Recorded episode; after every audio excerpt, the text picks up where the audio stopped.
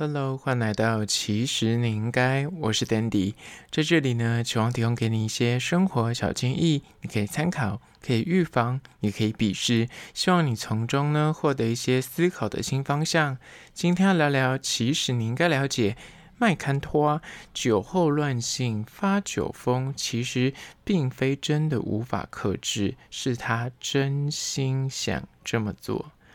人类的饮酒文化呢，已经有数千年的历史。无论是在东西方的文明里面呢，都曾经有那种喝酒误事的历史故事啊，或者是把个人的行为过错全推给所谓的喝酒这件事。那事实真的是如此吗？喝酒就真的会导致你酒后乱性，或是做出任何违背你自己个人意愿的事情吗？今天就来好好聊聊这个主题。但是在实际的进入主题之前呢，我来分享一间我之前其实有提到过，但他们最近换了新的店面，就是叫做以利泡泡冰士林总店。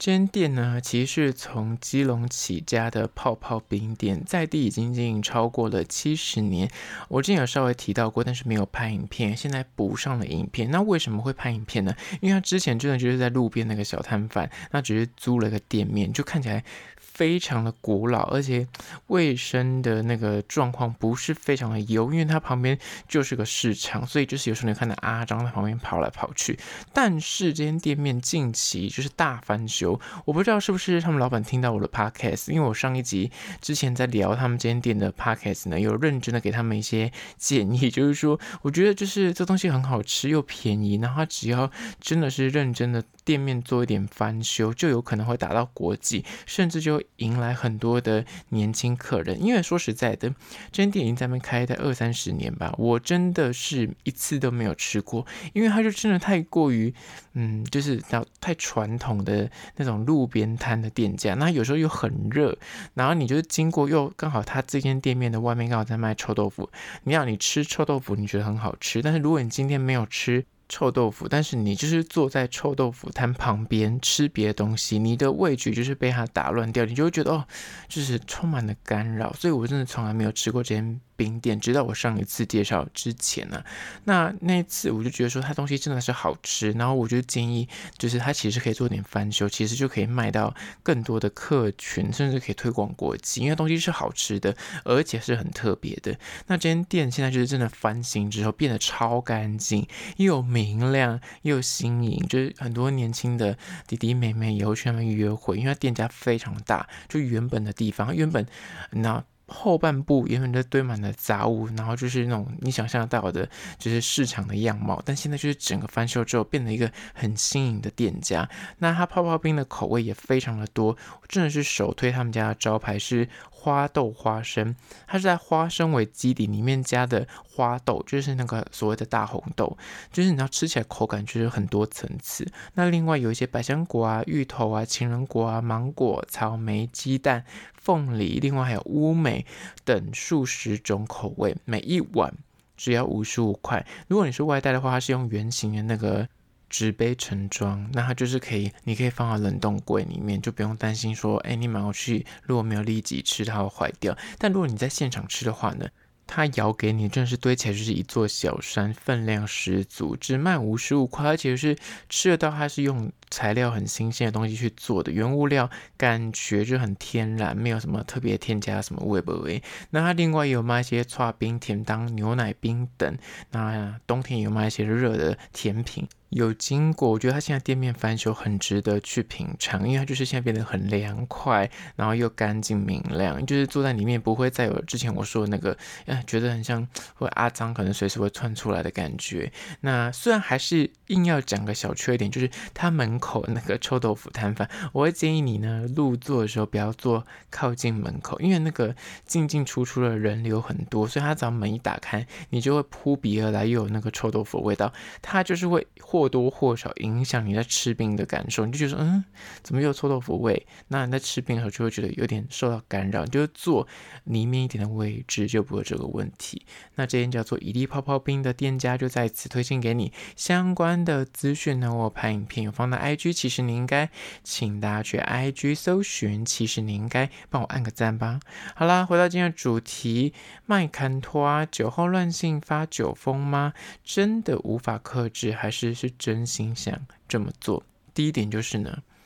酒后见人品，它其实就是撕掉伪装跟假象。有没有一些长辈会说，你要判断这个对象适不适合长期的走下去？一就是跟他打牌，二就是跟他喝酒，三就是你可以看他失败的时候，或是他遇到挫折的时候，他是怎么样的反应。那这三样之中最容易遇到的场合啊，不就是饭局跟酒局吗？因为喝酒可以让人家放松，正因为酒精呢，它就是被视为是一种可以让神经运作减缓的镇定剂，所以有些人原本就是个性很严肃、很硬，做事情就是有偶包的人呢，只要喝了一点酒，有那个酒精的催化，他慢慢的就会卸下那个外在的包袱跟形象。所以喝酒这件事情呢，的确是。或多或少可以让你看到这个人更真实的一面。也有人说所谓的酒后见人品嘛，所以也是蛮有道理的。因为喝了酒之后，你的确比较容易显示出跟那流露出你的真实性格。因为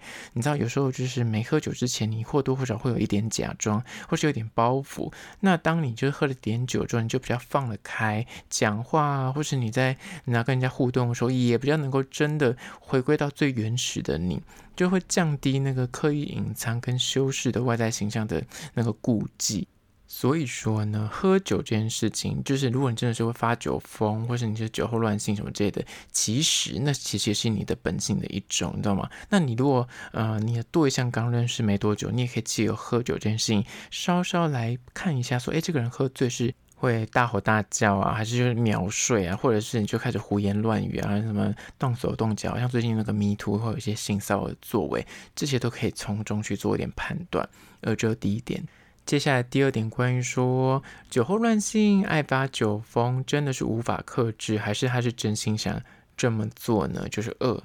酒精其实不会影响你的道德观，很多人就是说喝了酒了会犯错啊，或是我觉得喝酒误事啊，就是把一切的。罪过跟喝酒后做的行为都归咎于说他是因为酒精的关系，不是他愿意的，他就两手一摊，我也不想这样子，但是我喝了酒误事这样子，就是仿佛他所作所为不是他个人意愿，那自己无法控制，但真的是如此吗？现实是有个科学家执行过一个。实验就是说，哎，喝酒是否会影响人的判断？而这个实验呢，就是让受测者戴上 VR 眼镜，他就模仿一个很经典的心理学的问题，就是所谓的道德困境。今天如果一辆火车要驶去。它这个方向的轨道上呢，可能会撞死五个人，或者是他可以选择，就是换到另外一个跑道去，但是那个跑道上面有一个无辜的人，那你说选择让这个火车继续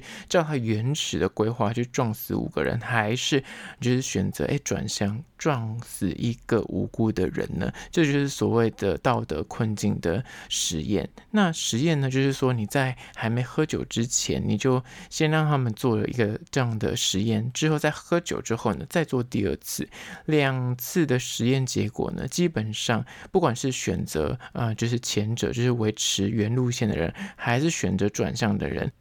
不管他们是选择哎原路线还是转向，他们喝完酒之后还是会维持原本的判断，就是他们的判断不会因为喝了酒就是有所改变。所以这个实验其实也或多或少凸显了人的道德观并不会因为你喝醉了之后而有很巨大的，就是哎你就会整个性情大变，让你的道德感就变下降，或是你就会有完全不一样的。道德观，所以你所做的决定，不管是有没有喝酒，基本上不会背离你原本的核心价值太远。而这就告诉你说，哎，酒精其实不会影响你的道德观。所以这是第二点。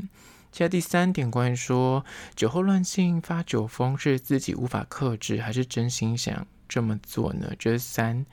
酒不会让你误判，它只会让你更冲动一点而已。就延续刚上述的这个测验呢，喝酒其实不太会影响你大方向的决策判断。就你认为是对的事情，你喝完酒之后还是会觉得这件事情对的。那这个对错好坏，即便在喝醉酒的状况之下，它其实还是很清楚的，并不会因为你喝醉了，就是你原本觉得这件事情是对，就突然变成错的，或者原本是觉得是错的，就变成对的。但只是喝完之后呢，酒精会影响你，就是让你行动变得很缓慢。所以大家会说，酒后不开车，开车不喝酒，你懂吗？还有做事情可能就会相对等的比较冲动，比较不计后果。这个冲动跟不计后果，就延续刚刚讲，它不是让你做出完全违背你的核心价值的事情，或是你原本觉得这件事情不该做，而变成诶，你喝完酒之后觉得可以做，你懂吗？而是你原本你的直觉、你的本能就觉得说这件事情我可以做，只是喝了酒之后，他 push 了你一把。他让你的内心敢于，因为喝了酒之后，你原本觉得这件事情，诶，应该可以做，但因为你喝了酒，你原本可能受到那个外界的眼光也好，或是你自己啊又害怕也好，那就这些东西因为喝了酒之后，诶，就打破掉了。变得比较不受到那个他说道德框架的束缚，或者说理性的思考，就是你还是会有自己基本的准则。但是喝了酒之后呢，你的这个道德感呢，并不会有所谓的天翻地覆的变化，但是它会放大你的欲望跟你的期待。就你原本这件事情想做的，那分数大概十分，那你喝了酒之后可能就变到了六十分、七十分，你就更敢于去执行。但是你内心。本来就想去做这件事情，所以你可能觉得哦，这件事情本来就可以做啊，只是可能基于一个哦，我的身份地位，或是我这个形象的包袱，我不可以这样做。但喝了酒之后，你就比较不在意这些事情了。而这第三点，喝酒不会让你误判，但是它只会让你更冲动。这边的误判呢，是说你做的决定。就是你原本其实就觉得这件事情是你可以做的，所以不要去怪罪说哦，我原本不觉得这件事情可以做，但是我喝酒这样去做这件事情，你原本就觉得这件事情可以做，你原本就觉得这件事情是你的内心其实有种下一个种子，但这个种子只是因为喝了酒让它发了芽而已。而这是第三点，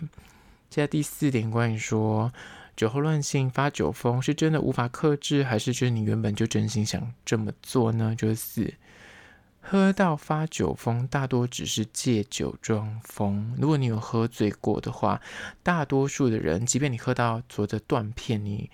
丧失记忆。但很多人很厉害哦，他就是隔天醒来，他可能觉得他断片，但是他还是可以就自己回到家，还是可以找到回家的路，然后还是可以坚持就是要洗澡，然后梳洗完毕就再入睡。他一切就是所谓的自动导航。他即便知道，所以我现在是喝醉，但是他一切的行为还是会维持他原本生活的那个心态。就喝醉会让人家行为的确会变缓慢，那但是你同时也会变得诶比较冲动一点，然后比较呃比较没有顾忌一点，但是它不会让你完全变得另外一个人格。虽然在喝醉的这过程之中呢，你的记忆的确可能会因为酒精变得比较模糊，或是偶尔就断断续续，所以你当下所做的每一个行为跟决定呢，其实你还是维持你原本的本性在做判断的，就是你原本讨厌吃苦瓜，你不可能喝醉之后突然喜欢吃苦瓜了。或者举一个更极端的例子，你不可能原本啊、就是一个奉公守法的人，那你喝醉之后就开始就是变成有所谓什么反社会人格，就是处处都想去做一些那样犯罪的行为，就是不太可能。你还是有个。自己的一个准则在，所以这是源自于你本性的展现啊，它完全不会违背你个人的意志。你在做任何一个选择跟下决定的时候，其实你还是你，只是说你变得比较冲一点，变得比较赶一点，那行动只是变得比较缓慢一点这样。那这就说明大部分的人在发酒疯，其实就是借酒装疯啊。他就是那因为他就挟着说，啊，我现在喝醉了，所以我可以去做这件事情。你可能会误会我说，我觉得喝醉，所以你会原谅我，所以这样。日前就很多性骚扰的事情，可能大家都说我是喝醉了，忘记了断片。那其实你在做这个行为的时候，你那你断片你怎么好？你就是会去摸别人，那你为什么只摸女生不摸男生？或者你是只摸男生不摸女生？你懂吗？啊，你为什么不会全部都摸？这就表示说你其实还有一点的自我认知在里面嘛，你做的事情还是有你自己的判断存在嘛，只是说你可能是啊挟持着这个酒意上来的，所以你就比较冲动一点，比较。敢于去做一些平常可能呃你觉得可以这样做，但是其实你不敢这样做。但是在当你就喝了酒之后，就会借酒壮胆，你就敢这样做。但前提是你本来就觉得这件事情是可以做的，所以不要推给喝酒，因为你知道，如果真的。就是如果你觉得这件事情不可以做，你在喝完酒之后，你也不会觉得这件事情可以这样做的。那这是第四点。好了，今天就是以四点来聊聊关于说麦坎托酒后乱性发酒疯，其实并不是你无法克制，而是真心想这么做。之后呢，你有遇到有那种发酒疯的朋友，就请他听起来。那听完这一集，你是否觉得嗯？蛮有道理的，不妨到 Spotify 或者 Apple Podcast 帮我按下五星的好评，或是到 IG 搜寻。其实你应该来跟我讲讲你的心得或是你的看法。那如果是厂商的话呢，在资讯栏会有信箱，或是你可以加我 IG。其实你应该私讯跟我联系。好啦，就是今天的，其实你应该下次见哦。